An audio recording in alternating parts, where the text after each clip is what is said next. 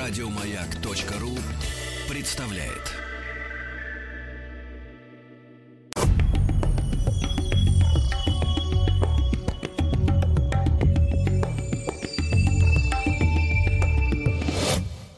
Лекториум.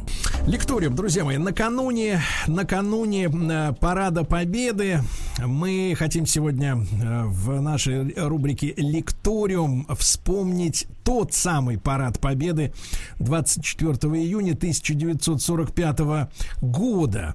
И мы благодарим Михаила Борисовича Борятинского, военного историка, специалиста по военной технике, что он любезно согласился с нами быть сегодня в эфире. Михаил Борисович, доброе утро. Доброе утро. Да, спасибо еще раз огромное вам. Михаил Борисович, ну, тема э, очень интересная, большая, не знаю, уложимся ли, мы в час, э, но вот э, хотелось бы послушать ваш, да, рассказ и начать с того, как вообще было принято решение проводить этот парад, почему, возможно, была какая-то дополнительная причина, да, кроме понятных там всем, всем и каждому, и как возникла эта дата 24 июня. Ну, э, на сто процентов достоверно утверждать, как возникло это решение, в общем, достаточно сложно.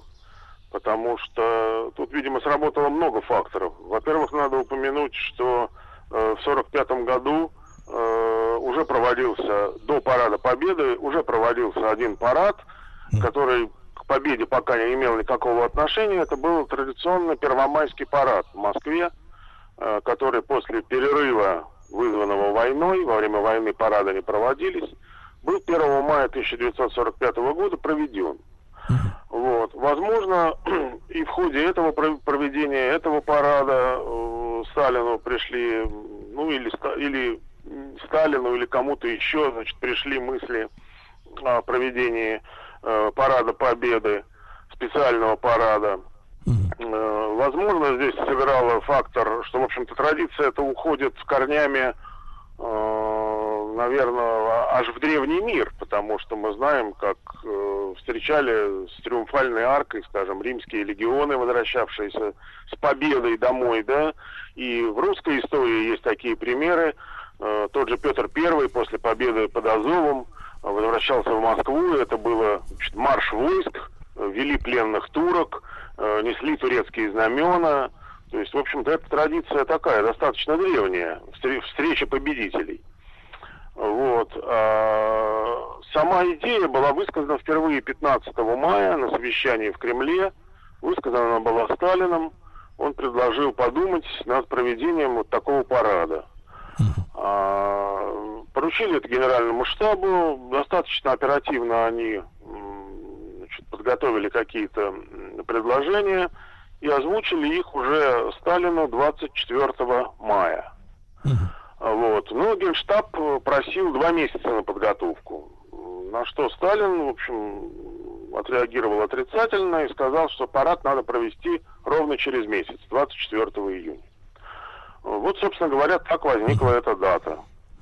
Михаил Борисович, можно уточнить э, для молодых слушателей, вроде меня и, младше. Я помню э, там в своем детстве э, первомайский пара, первомайскую демонстрацию, вот именно, да, демонстрацию.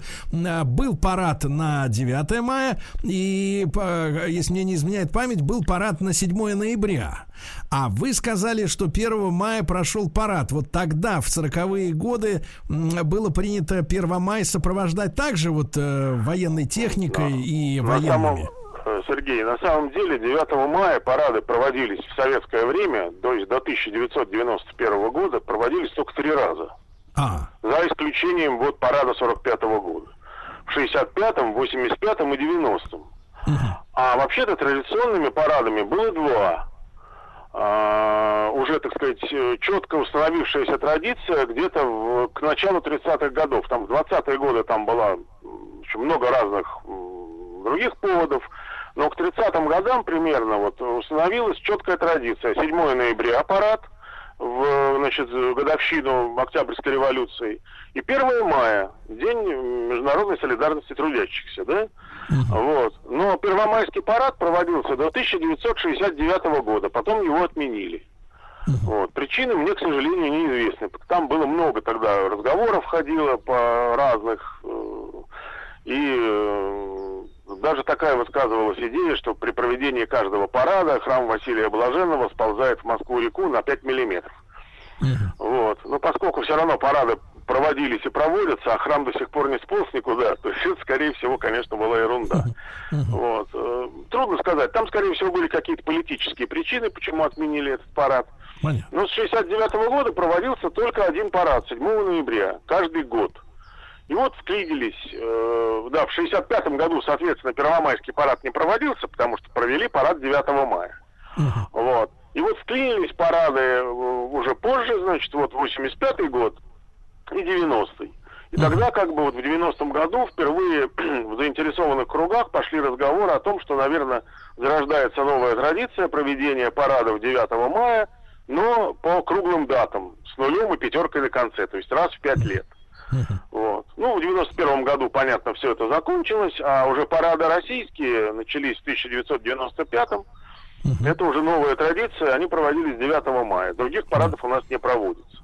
Вот кратко, если вот такая вот да. история парадов на Красной площади. Да. Михаил Борисович Борятинский, военный историк, специалист по военной технике. Мы сегодня о параде 45-го года говорим, да. Э, э, Михаил Борисович, а вот сама эта э, дата 24 июня, тут не осталось никаких заметок или мнений по поводу того, почему именно это, это число? Вот, или ну, какие-то, может быть, какие-то сакральные даты, которые, может быть, Нет, не... ничего сакрального, я уже сказал, что просто доклад Сталину о подготовке, о как бы видении Генштаба, каким должен быть парад и что для этого нужно э, для проведения парада Победы. А ведь Сталин дал, поставил задачу, что это должен быть марш победителей, то есть должны быть привлечены э, войска, в, фронтовики должны участвовать в нем, потому что, скажем, 1 мая 45 года в параде участвовали войска московского гарнизона. Да. Вот. Академии, училища, там, э, а здесь надо было привлечь именно фронтовые части. Для этого требовалось определенные мероприятия. Их нужно было привести там и все прочее. Да-да-да. Вот. Михаил Борисович, а как же, и, как же происходил доклад... отбор? Да, отбор. Да, сейчас, секундочку. И доклад ему сделали 24 мая. Вот от этого момента и пошел отсчет. Ровно через месяц, сказал Сталин, проведем парад. Вот 24 июня. Так что ничего сакрального. Хорошо, вот. хорошо. Михаил Борисович, ну вот смотрите, там же боевые части, да? Люди, э, ну это, ну да, действительно настоящие герои, уставшие э, от, от войны, да? Аппарат, как мы предполагаем, ну, я, я, я видел, э, ну, я не знаю, как это назвать правильно по-военному, не тренировка же, это уч, ну, такое учение целое, да, потому что искусство, искусство маршировать э, э, строем, э, да, тем более, э, так сказать, э, укомплектованные, я так понимаю, э, офицерами, солдатами, сержантами, которые э, друг с другом до этого строем не ходили. Это такая огромная задача, техническая и такая учебная, э, невероятная, да, и вот вы говорите, что только месяц дали на эту подготовку, тогда начнем с э, вот отбора именно, по какому принципу участники парада отбирались? Ну, это было оговорено в приказе э, и в приложениях к приказу Верховного командующего. Значит, э, соответственно, на каждом фронте, с каждого фронта должен был выставлен э, парадный полк. Угу. Численностью сначала там, по-моему, 1024 человека, потом численность пришлось увеличить где-то до 1400 там с чем-то, по, почти по полторы тысячи. Угу. Вот. А, значит, э, во-первых, только орденоносцы э, предлагалось отобрать именно вот отличившихся в боях, то есть имеющих э, награды государственные. А, и, например, вот точно могу сказать, по Первому Белорусскому фронту, по, в приказе по фронту было указано а, не старше 30 лет и рост не ниже 176 сантиметров. Угу. То есть это, это тоже учитывалось, конечно. Внешний вид, в общем, тоже учитывался, безусловно. Я думаю, что не только на Первом Белорусском фронте, но и на остальных тоже. Вот. Хотя были, наверное, и исключения какие-то. Вот. Так что поэтому мы видим на всех участниках парада много наград. Вот. То есть без наград там, по-моему, вообще никого не было. Вот. Вот, вот принцип был критерий отбора. Вот. Что касается подготовки к параду, то, безусловно, конечно, мало того, что они не, не умели ходить строем друг вместе, эти люди, которые большинство, ну, практически все, да, увидели э, друг друга в первый раз, а они просто не умели ходить строем, потому что во время войны в действующей армии никто строевой подготовкой не занимался. Вот. А, поэтому это была одна из причин, была был, был, был, одна из проблем. Была проблема размещения, безусловно, потому что огромное количество людей прибыло, 10 фронтов, полторы тысячи с каждого, это 15 тысяч нужно было разместить. Вот, для них были освобождались все московские казармы, и размещались они в пригородах, э, вот, ну, которые сейчас, в общем, в черте Москвы, конечно, все, когда Москва была существенно меньше по размерам. Вот. Э, и, конечно, вот строевая подготовка, которой занимались на всех существующих плацах, плюс использовались набережные Москвы-реки, вот, достаточно широкие уже в то время, в общем-то, mm-hmm. и, скажем, даже Фрунзенская набережная. Э, и движение тогда было не как сейчас, естественно. Но дополнительно его перекрывали и, в общем, гоняли солдат до одури со строевой. Причем э, мы говорим месяц, да, на самом деле даже меньше, потому что э, кто-то раньше, кто-то позже, но э, в, в основном все войска прибыли в Москву к 10 июня. Только? Только. Да, то есть у них оставалось по большому счету две недели. Угу. Вот. Генеральных никаких репетиций на Красной площади не проводилось, насколько мне известно, была только репетиция прохождения, по-моему, военной техники а все репетиции проводились на Ходынском поле, то есть вот, которое mm-hmm. сейчас застроено давно. Вот. Все репетиции именно там шли, да? Да, да, То да. Есть ну, и там оставалось... Находился, там находился центральный аэродром, там было большое пространство, в общем, там разбивался лагерь, они, в общем, э, туда прибывали уже вот для этих вот э, общих репетиций, то есть угу. вот э, где уже надо было много народу, уже никакого плаца бы не хватило. А там взлетная полоса, которая использовалась. Михаил Борисович, да. а что касается формы, да, а, понятное дело, что люди, которые прошли войну, но, но, но они же не в новенькой, так сказать, э, с иголочки форме. у них просто не было парадной формы, потому что да. на фронте парадная форма была никому не нужна, тем более, что ее образцы были утверждены только в 45 году. Вот. Ну, э, огромный заказ э, получила фабрика «Большевичка» ткацкая, то есть в основном э, форма для рядового состава шилась на ней – ну, а с офицерским обмундированием, тем более с генеральским и маршальским, там отдельная тема, потому что оно же, если солдатское шьется просто по лекалам, там, по соответствующим размерам, и потом уже, так сказать, солдаты подгоняют его под себя, под особенности своей фигуры, то офицерское бандирование шьется индивидуально. Этим всегда занимались в системе министерства или там тогда наркомата обороны специализированное ателье. Вот. Но в данном случае, поскольку нужно было пошить сразу много комплектов, несколько тысяч, они, конечно, не справлялись, поэтому можно сказать, что офицерскую форму шила вся Москва. Угу. Вот. Михаил Борисович, а несколько слов о самой форме. Вот установлены эти образцы, они, э, мы же понимаем, что Красная Армия начала, начинала воевать в одной форме, да, потом, соответственно, вернулись погоны, э, да, к офицерам. Вот э, эта форма, в которой мы видим э, на фотографиях, на кадрах хроники офицеров, э, в каком году эта форма вернулась? Ой, ну вот это я, честно сказать, точно вам не смогу, потому что, как-то по форме я не, не очень владею информацией, но, по-моему, это 45-й год. То есть вот в первый раз эта форма парадная была продемонстрирована как раз 1 мая 45-го года. Ага, вот. они были на, на Первомайском параде уже да. показаны. Ну, собственно, вот парад э, Победы, он, или как он тогда назывался в документах, парад Победа, угу. в кавычках, вот. А, он, собственно, состоял как бы вот из двух компонентов. Первым компонентом это были вот э, именно марш фронтовиков, марш э, фронтовых колонн, да. А вторая компонента это были опять-таки войска московского гарнизона, э, значит, которые участвовали уже в параде 1 мая. То есть это облегчало подготовку. То есть, собственно, подготовкой занимались только с фронтовиками. Потому что все остальные участники парада, они вот только совсем недавно по Красной площади уже прошли. Вот. Поэтому а в, этом плане, в этом плане было проще с, в эту, с ними.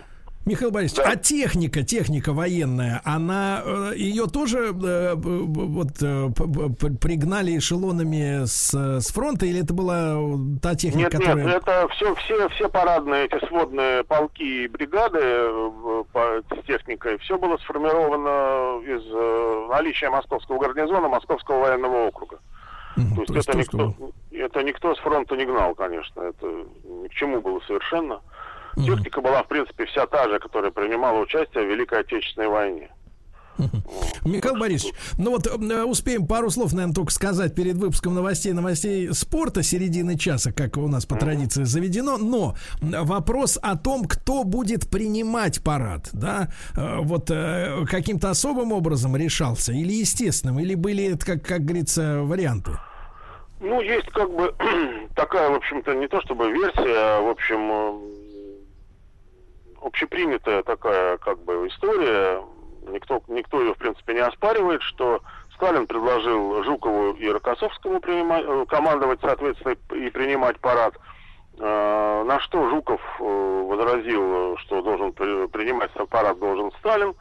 Ну и Сталин ответил, что он уже стар принимать парады. Вот. Ну, здесь как бы вокруг этого вертится много рассказов по поводу того, вот, что вот там Сталин учился верховой езде, якобы, значит, собираясь принимать парад, но там упал даже с лошади. Ну, мне, честно говоря, кажется, что это, в общем, из э, серии легенд, потому что Сталин э, не умел ездить верхом. Научиться за месяц ездить верхом так, чтобы не выглядеть смешно на фоне э, кавалеристов, там, Жукова или Рокоссовского, и в глазах участников парада – а тогда толк в верховой езде понимало значительно больше людей, чем сейчас. Ну, да. а, ну, ну, он все-таки Сталин умный человек был. Он прекрасно понимал, что это совершенно не нужно. Вот. Это будет просто глупо выглядеть. Поэтому я думаю, что вопрос с э, его участием вот, в принятии парада им самим даже не рассматривался.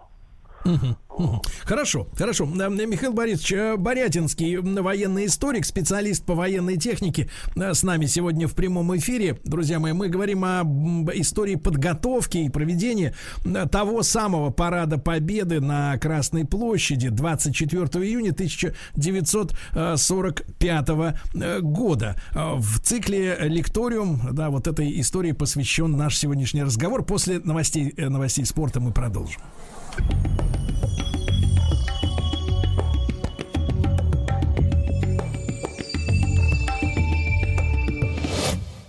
Лекториум. Друзья мои, сегодня в лекториуме наша тема это тот самый парад Победы 24 июня 1945 года. Э, с нами на прямой связи Михаил Борисович Борятинский, военный историк, специалист по военной технике. Михаил Борисович, еще раз большое спасибо за ваше участие сегодня в нашей программе непосредственно. И вопрос, да, вопрос, вот э, мы все помним эти кадры, знаменитые фотографии, когда э, ну вот специальные, специальная часть части, э, думаю, поможешь мне подобрать правильные термины военные, да, э, специально, так сказать, на это отряженные, да, вот э, бойцы, которые несут поверженные немецкие штандарты. Вот и, историю с, с этим сожжением, да, вот э, германских символов, символов германской армии, э, как появилась вот эта идея, та, та, вот такое произвести на Красной площади? Ну, опять-таки, в общем-то, традиция восходит достаточно далеко. Это называется унижение вражеских знамен. И происходит, происходило оно, оно по-разному. В каких-то случаях бросали под ноги победителям, в каких-то случаях склоняли перед победителями. А, ну, есть вот э, такая версия, что э, вот это вот э, действие, да, вот, вот это вот, унижение вражеских знамен на Красной площади, Сталину подсказал академик Торле.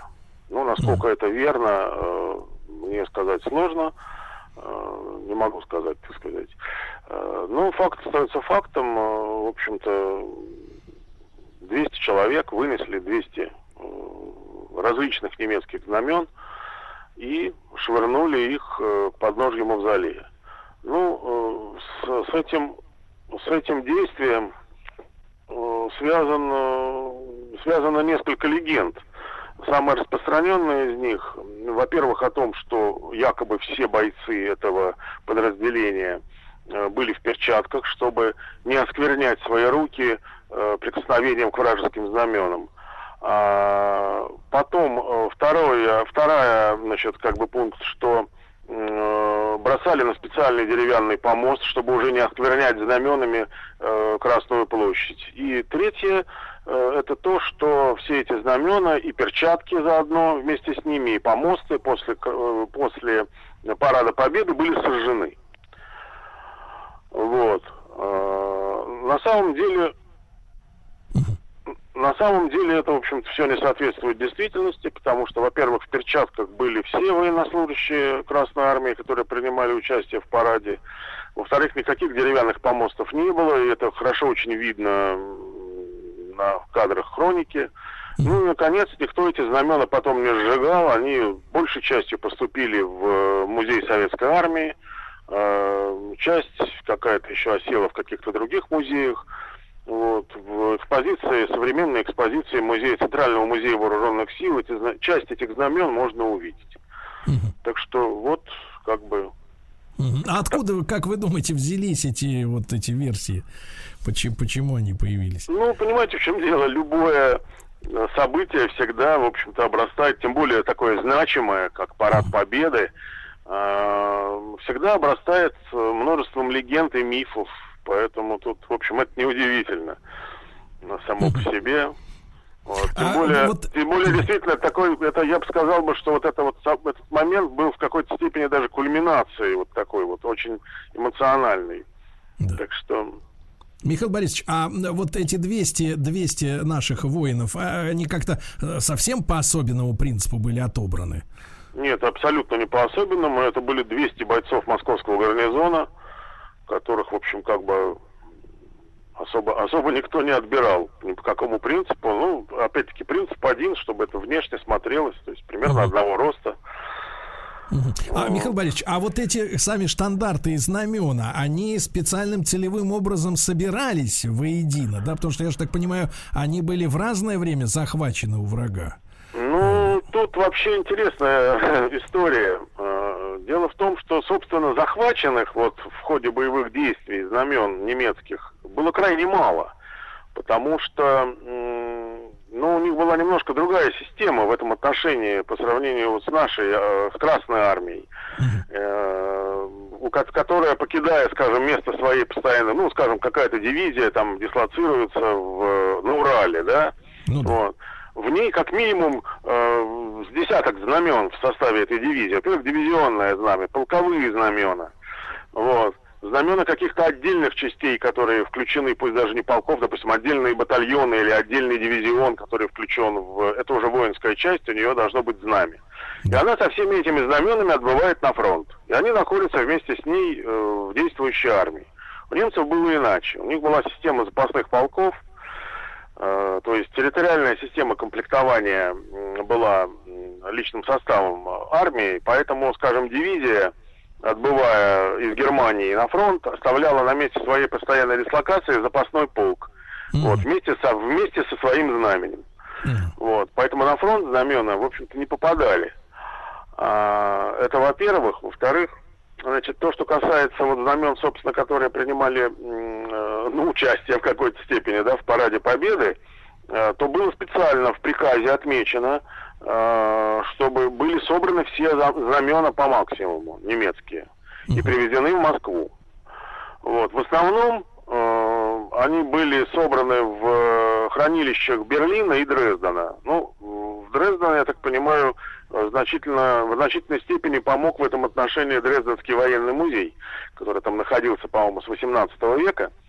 Вот, потому что часть знамен, которые были брошены, это были еще кайзеровские знамена. Вот, вот если смотреть хронику, то, э, между прочим, очень видно, что на некоторых знаменах, как бы в углу знамени, э, около древка, явно э, от руки нарисована свастика. Вот, то есть никакой нацистской символики некоторые знамена просто не несли. Вот. вот получается, получается, что это такая символическая, э, символическое унижение знамен и, э, так сказать, зачинателей Первой мировой войны произошло. Ну, да, в общем, в какой-то степени да. То есть порядка 25 знамен были еще кайзеровские. Угу. А, а основная масса знамен, кстати, были знамена кавалерийских частей. Там даже есть эскадронные знамена такие вот небольшого формата знамена, это как раз вот эскадронные. uh-huh. довольно много. Почему-то кавалерия, значит, у немцев были введены, там ведь в чем еще суть, что в 1935 году э, были в вермахте введены новые знамена, но их далеко не все части и соединения успели получить. Это начало э, Второй мировой войны, а потом, в общем, этим уже никто не занимался. То есть многих соединений и частей знамен не было в принципе. Uh-huh. Вот.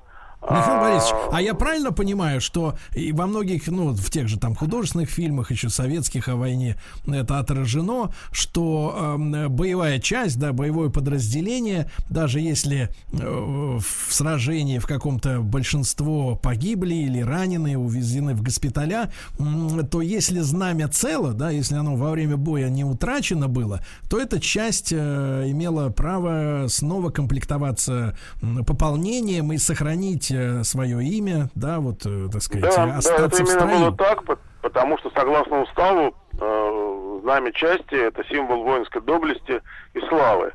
И утрата знамени, как правило, вела за собой расформирование части. Если знамя сохранено, несмотря на потери, часть или соединения, как правило, сохранялись и просто пополнялись личным составом угу. продолжали боевые действия. То есть в германской армии вообще не было таких вот... В германской сказать, армии, да, как-то такой традиции особо не было. У них как-то с этим было. Угу. Ну, одну ту ну, шестую армию Паулюса, да, которая была разгромлена на Волге, они восстанавливали дважды после этого. Дважды? Ну, да. Угу. Она, а... она дважды была возрождена под тем же номером, под шестым.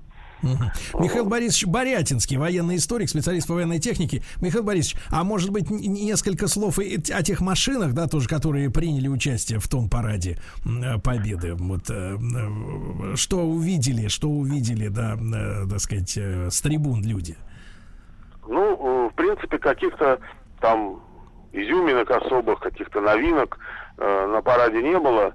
Была представлена, в принципе, вся практически боевая техника – вся гамма, ну, почти вся гамма, да, боевой техники, которая угу. состояла на вооружении Красной Армии э, на конец войны. Угу. Вот, то есть были, значит, танки Т-34-85, причем в огнеметном варианте бригада прошла. Вот, тяжелые танки ИС-2, э, все, все типы самоходных артиллерийских установок, от легких Су-76 до тяжелых ИСУ-152, э, все виды артиллерии, э, Михаил Борисович, а вот этот, не... вот этот да. танк ИС-2, Иосиф Сталин-2, да, на некоторых э, фотох, э, фотографиях, сделанных э, в Берлине, вот сразу после победы, да, встречаются эти машины огромные, да, с такой покатой башней, вот такой вот она, да, с, с, у Т-34 она граненая, а здесь она такая более плоская и здоровая. Эта машина вообще когда поступила на вооружение? Нет, это вы путаете немножко. Это не ИС-2, вы, скорее всего, имеете уже тяж... в виду тяжелый танк ИС-3. ИС-3, такой полус... да. полусферической приплюснутой башней. Да, да, да. Танки ИС-3 в боевых действиях Великой Отечественной войны участия не принимали, хотя были приняты на вооружение 9 мая 1945 года. А. То есть войска они не поступили, даже с Японией они не принимали участие в боевых действиях. А, они первый раз засветились, если так можно сказать, на параде союзных войск 7 сентября 1945 года в Берлине. Ага. Вот, вот там прошли 72 таких танка, чем повергли союзников, в общем, в легкий шок своим то есть, это, видом. то есть это была такая демонстрация, в принципе, потенциала, да? Да, да. да а да. чем этот танк был так э, вот э, ну, пугающим для потенциального ну, соперника? Он, в общем-то, выглядел на тот момент достаточно футуристически. Не то, чтобы тогда не было известно, что, так сказать, вот такие формы, да, но mm просто ничего подобного реально в металле ни у кого не было, поэтому... Э, именно, именно форма или масштаб и какие-то боевые способности вызванные? Ну, вот, э, боевые способности у него, честно говоря, в общем-то, мало отличались от тяжелого танка ИС-2. Ну, только, может быть, уровень защищенности был выше, вот за счет э, применения большей толщины брони и вот э, формы, э, способствовавшей, так сказать... Отражению, э, да? Да, отражению. Вот. Во всем остальном, в общем, конечно, эта машина была на уровне Второй мировой войны, ничем не отличалась. Ага. Вот. То есть, но именно, именно, говоря... вот, ну, именно да. внешний облик ее, вот такой вот да. м, перспективный, скажем так, вот он, да, тогда поразил очень. Э, То есть, говоря, говоря, говоря современным языком, дизайн, который опередил, наверное, ну лет на 20, наверное, да? Ну, может быть, не на 20, но опередил, скажем так. Вот. Потому что у нас-то машина в похожем дизайне Т-54 появилась э, уже где-то в 49 году, mm. вот, а в 47-м даже. А на Западе, да, у них несколько позже это все произошло. Ну, потому что, если мы вспоминаем там даже современное американское кино, там типа Фьюри, там Ярость, да, где Брэд ну, Питт да. сыграл, там вот этот Шерман, это же уродец какой-то вертикальный, да, он такой а, ну, узкий, высокий, совершенно другого, другого склада само, э, так сказать, ну, сооружение. В общем, да. В общем, да. да кстати, да, да. вот, кстати, между прочим, ленд техника в параде Победы участие не принимала, за исключением автомобилей. От джипов, наверное, да, имеется в виду? Да, ну, Виллисы были, были Катюши на студебекерах, э, ага. были, были просто студебекеры, как тягачи, которые буксировали артиллерийские системы. Я понимаю. А... Борис, э, Михаил Борисович, мы продолжим сразу после короткой рекламы. Михаил Борисович Борятинский с нами сегодня.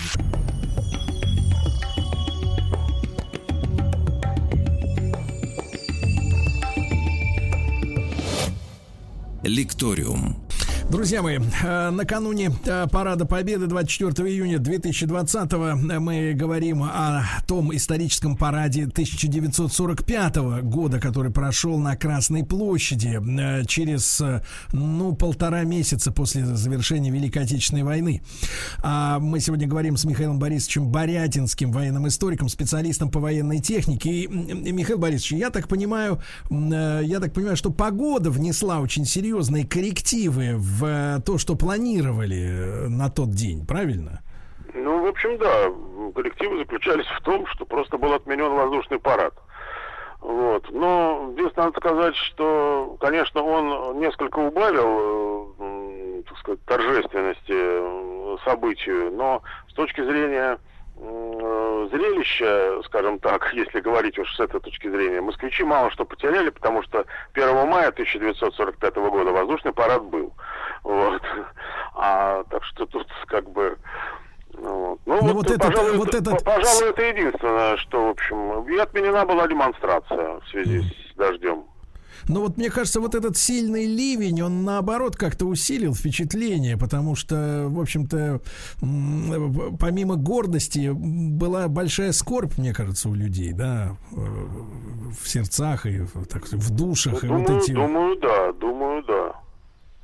Михаил Борисович, а вот э, после парада э, участники его, э, вот не то чтобы их судьба, а вот дальнейшая, дальнейшая как бы жизнь армейская, как сложилась? Они вернулись в действующие части в, да, на территории конечно, Германии? Все, все, вер, все вернулись. Почему в Германии? Там же были не только из Германии, там были 10 фронтов, плюс сводный полк военно-морского флота. А, причем два фронта были на тот момент уже не действующими, а, Карельский и Ленинградский. А, то есть все вернулись в свои части, они же были временно откомандированы. Как бы. Угу. Причем, поскольку это были э, военнослужащие еще, так сказать, такого возраста, в основной своей массе э, до 30 лет, э, то, в общем, многие из них служили еще достаточно долго, потому что ведь в 45 году мобилизацию объявили в первую очередь для военнослужащих старших возрастов. Угу. Вот. А более молодой личный состав э, прослужил некоторые до аж 48-49 года еще служили. А в то потому время что сколько? Приходило, потому что приходило служили? молодое пополнение, и нужно угу. было его обучать. Угу. А здесь все-таки были солдаты-фронтовики, это же общем, профессионалы практически. Угу. Михаил Борисович, а тогда срок службы с, с какое количество лет составлял вот, для Ну, накануне войны э, в, по-моему, в сухопутных войсках 4 года, на флоте 5 лет. Угу. Потому что я читал воспоминания, когда человек э, мог быть призван э, еще в финскую компанию, да, и демобилизовался чуть ли не там в 46-м нет, году. Ну, так... здесь надо понимать, нет, здесь это не совсем верно. Дело в том, что во время боевых действий там совсем другой срок идет, э, совсем иначе. То есть они, по идее, если говорить о вот скажем, вот, в строгом соблюдении, да, то их должны были демобилизовать еще в ходе войны. Но на самом деле это естественно, что во время войны этого никто делать не будет.